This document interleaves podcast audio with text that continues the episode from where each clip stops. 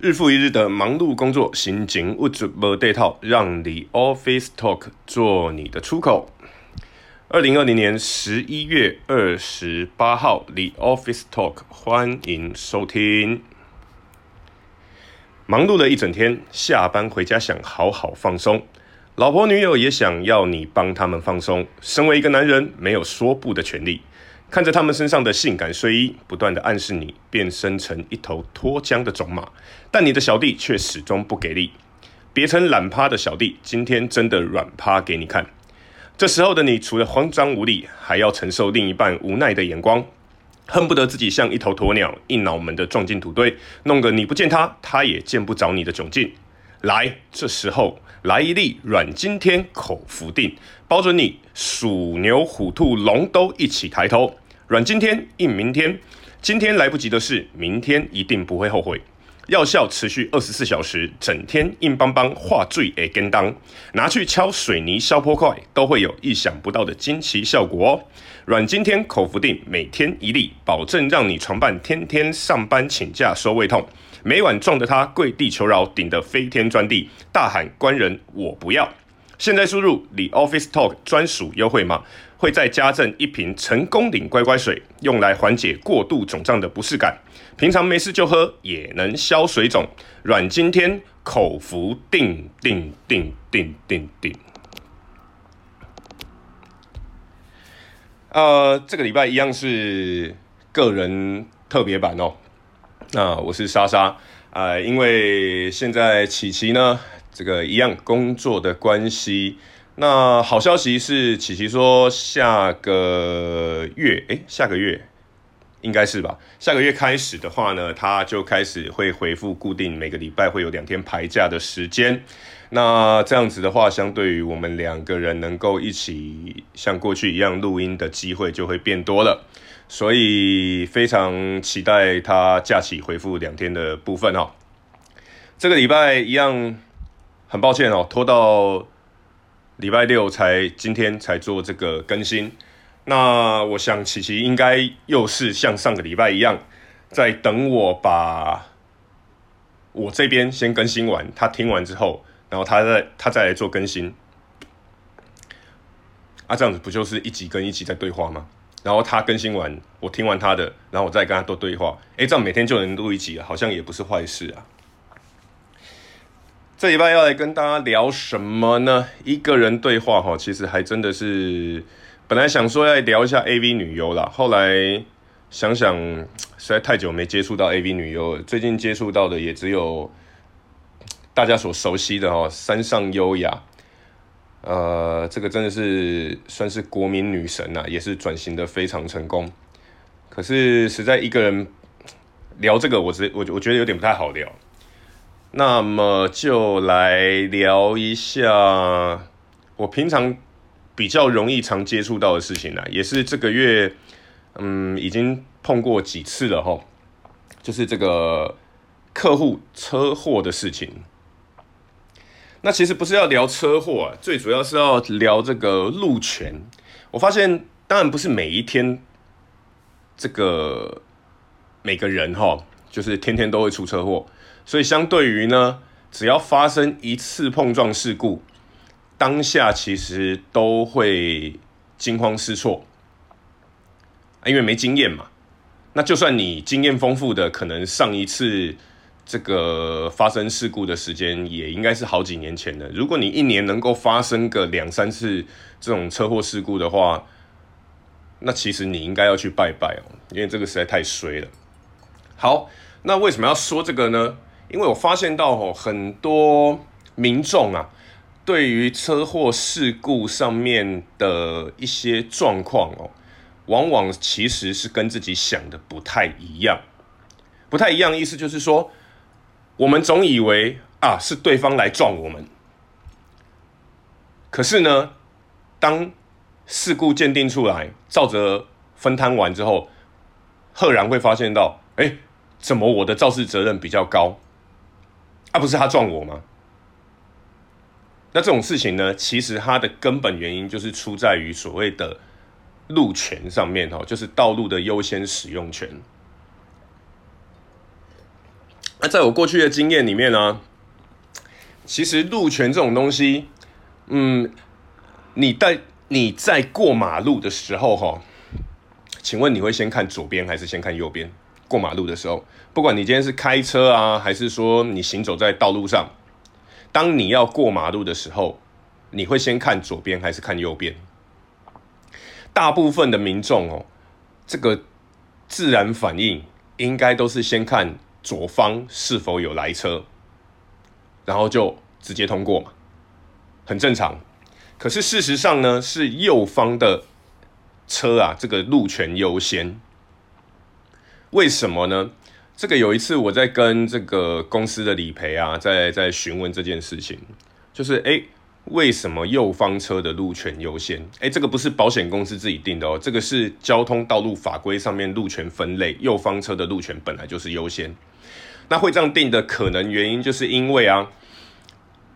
之前我们有讲过嘛，台湾的这个车子驾驶习惯是左驾，好，就驾驶人是在左边，所以相对于啊，当今天事故发生的时候，右方车的驾驶的位置，其实如果真的发生事故，它的位置会距离碰撞点相对于是比较近的，因此它的死亡率就会比较高。所以也因为这样子，右方车要让它先行通过，这就是右方车路权优先的可能性原因。那那是听完这个这个理赔跟我分析这个可能性之后，我就开始理解到了，过马路记得不是先看左边，一定要先看右边。好，要不然只要是。你没有礼让右方车先通过，你过去跟右方车发生这个事故，基本上不用太意外了。你的肇事责任一定比他来的多。我在这两个月已经遇到两次哦，这个朋友或客户啊，跟我讲说他们发生这个车祸事故。然后我问了一下他们这个事情发生经过，结果他们偏偏都是左方车，我就告诉他们说：那你们要有心理准备哈，这个你们的肇事责任一定是比较高。那当下他们也都觉得说：嗯，啊，今天是我被撞诶，哦，没有，这就是路权的部分。台湾的交通法规哦，其实我觉得它是一个很荒谬的法律啊，很荒谬的谬法。在以前呢、啊。大多数的人都认为说啊，大车撞小车一定是大车错，啊，小车撞行人就一定是小车错。可是呢，不知道是在民国哪一年开始吼，这个路权的观念上路之后，然后还有一些可能呃不适合当当时的法律的一些修改啊，所以现在在道路上面行驶，其实最主要都是以这个路权。来做这个行驶上面的优先顺序的区分，所以啊，像我们如果开在道路上面，好，基本上哈，行人战斗指数还是非常高，但是也不像往常那么行人受伤就一定是行人全对哈，已经没有那么吃无敌星星的一个状况了。但是呢，行人还是有一个。非常无敌的优势是什么呢？就是只要行人啊走在合理的标线上面，也就是说，今天如果我是行人，我要过马路，我只要走在斑马线上面，哎，再来，我当然不能闯红灯哈，一切都是合理、合法、合情这一切的前提之下，只要有东西把我撞到喷出去，那一定是。把我撞喷出去的那个人完全责任，行人绝对呈现一个无敌状态。啊，但是另外一种情况呢，又不一样喽。今天如果行人过马路被车撞喷，哎，基本上当然、啊，行人一定会受伤嘛。毕竟你你你又不是 S 战警还是什么东西，你还是肉做的，血肉做的，所以呢。今天行人只要被铁系列的东西给撞喷，那行人一定会受伤。可是呢，因为行人没有走在合法的这个标线上面而被撞喷出去，所以行人呢也会有所谓的肇事责任。那往常就有一个新闻啊，有一个老太婆，然后因为贪图一时之便哈，离家离他家门口大约一百公尺的斑马线，他没有走，他就直接从他家门口直接横越马路要到对向去。后来呢，就一台车子过来，妈谁知道老太婆会突然出现嘛？但那那台车子的车速，我想应该也不慢呐。那唯一慢的大概就是老太婆的行走速度。好，就这样子，呃，这个车子呢就跟这个老太婆撞在一起了。那人年纪大了吼，怎么可能经得起这一撞？所以呢，老太婆当然就这样子撒手归天嘛。啊，这个眼睛眼睛一闭，两腿一伸。呃，这个人就离开了。那家属当然就要开始求偿啦。哇，你把你把我奶奶或你把我妈妈这样子撞死了，那赔我们钱。好，尤其台湾人现在啦，还是有很多哦，就是那种我一辈子也不知道会发生几次车祸，但是发生一次我就一定要狮子大开口咬死你，叫你赔好赔满哦。但是现在台湾人还是有这种心态。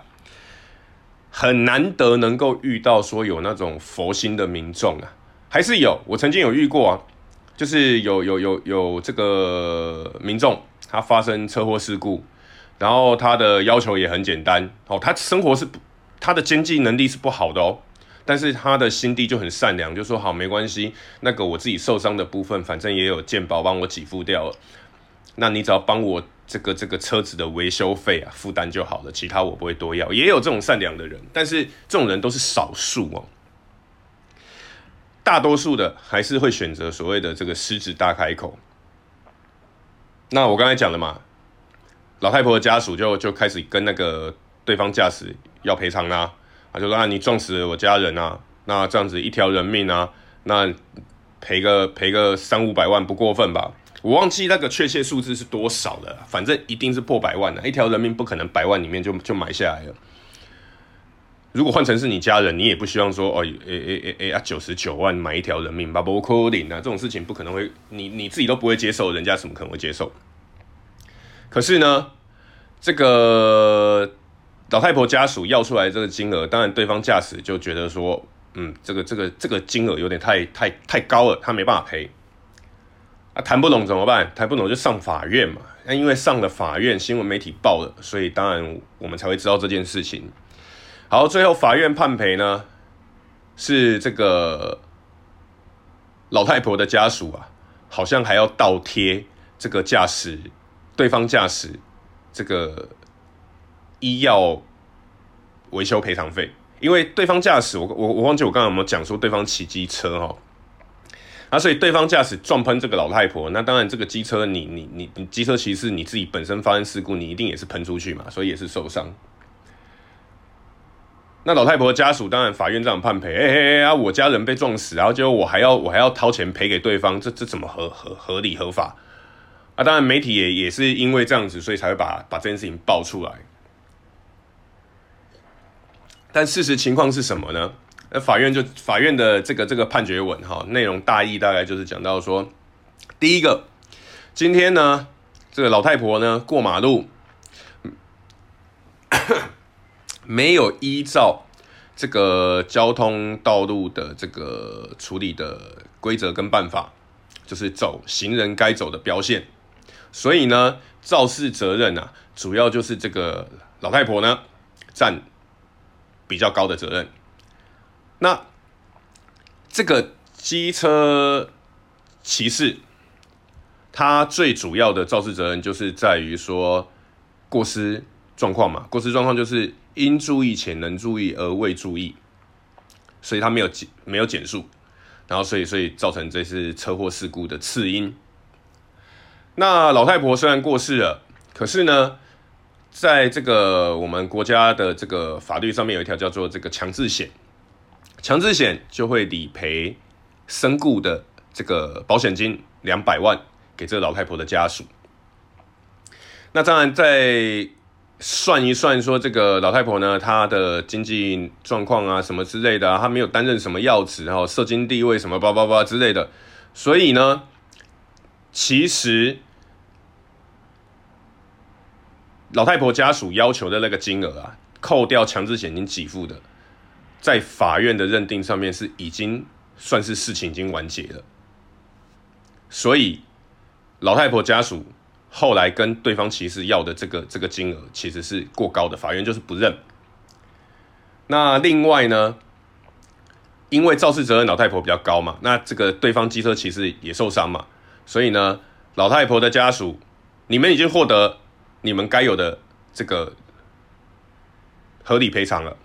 可是同样的，你们也要为了你们的肇事责任赔偿给这个对方驾驶。他受伤还有维修的一些相关费用，好，事情就这样结束了。那所以呢，我们从这些事件哈，我们可以看得出来，现在在台湾这些荒谬的一堆法律之中哈，呃，慢慢慢慢，其实开始比较偶尔会有一些合理的状况会出现啊。当然，最关键的还是在于法官是不是恐龙嘛？哦，有的法官你还真的不太能理解，就是。到底为什么他会下一些很荒谬的判决？那当然啦，有有的时候我们我们也要站一个客观的角度去讲哦，就是说，呃，法官也是人，那法官基本上他们在做这个判决处理的时候，他们的处理方式呢，一个就是照之前如果有类似案案件所判决的结果为依归。好，因为毕竟是，毕竟有先前的判决案例，就是他他的学长们、他的学姐们，哈，法官的学长学姐们，那些前辈们先判出来的，那他也不太需要说太太过于标新立异啊。这种东西就很像说，在清朝哦，清朝其实没有所谓的律法的这种东西。清朝唯一的律法是什么？就是就是那个大清律例哈。所以你看那个清朝清廷剧啊，里面就是说，如果今天里面的官员要判判民众还是判什么判刑的时候，或者是皇帝要处罚臣子的时候，然后一定都会问，然后就会有一个比较熟悉这个一个相关法律的的老臣就会跳出来，就说。依照大清律例，过去怎么怎么判，所以现在应该要怎么怎么决。好，这这就是类似处理方式。所以呢，现在法官也是一样，如果有前车之鉴，那他们通常都会照前车之鉴的判决。那如果没有，他们才会来做一个新的拟定。那法官哈，其实也不能说因为民众舆论怎么样，就跟着那样判哦。这是这其实是不合理的。最近我又把那个以前。看过的一部这个，我觉得日本拍得很好的一部这个连续剧，叫做《Legal High》哈，就是台湾台台湾翻译叫做《王牌大律师》，然后有推了第一季跟第二季哈，那第二季也结束很久了，我自己本人是一直在期待它第三季能够能够上映，但是好像遥遥无期。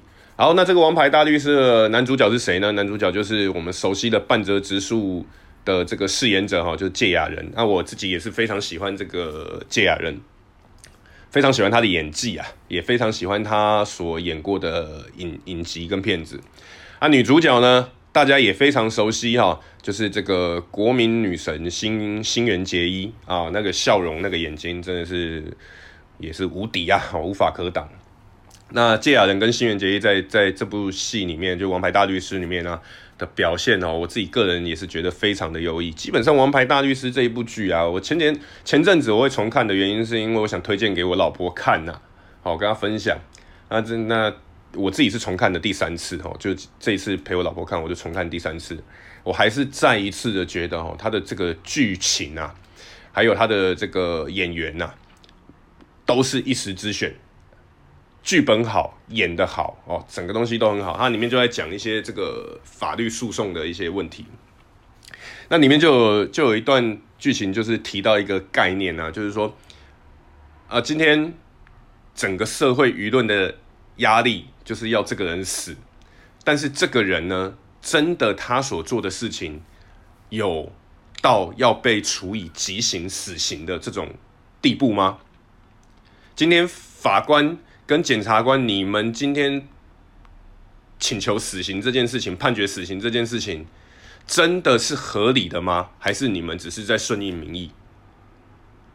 所以，同样的，其实，在台湾啊，有些有时候看一些新闻事件，有一些法律判判决，会觉得说，哎，这个人就该死啊！啊，为什么法官不判他死？然后社会舆论当然也都是一股脑的，就是啊，这个人就是要给他死啊，怎么可以放出来？怎么可以无期徒刑呢？太太太便宜他了。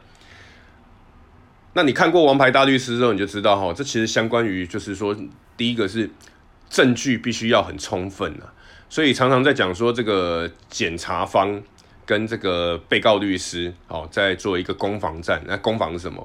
那就是一方举证提出提出这个证据来证明说这个被告。他该死。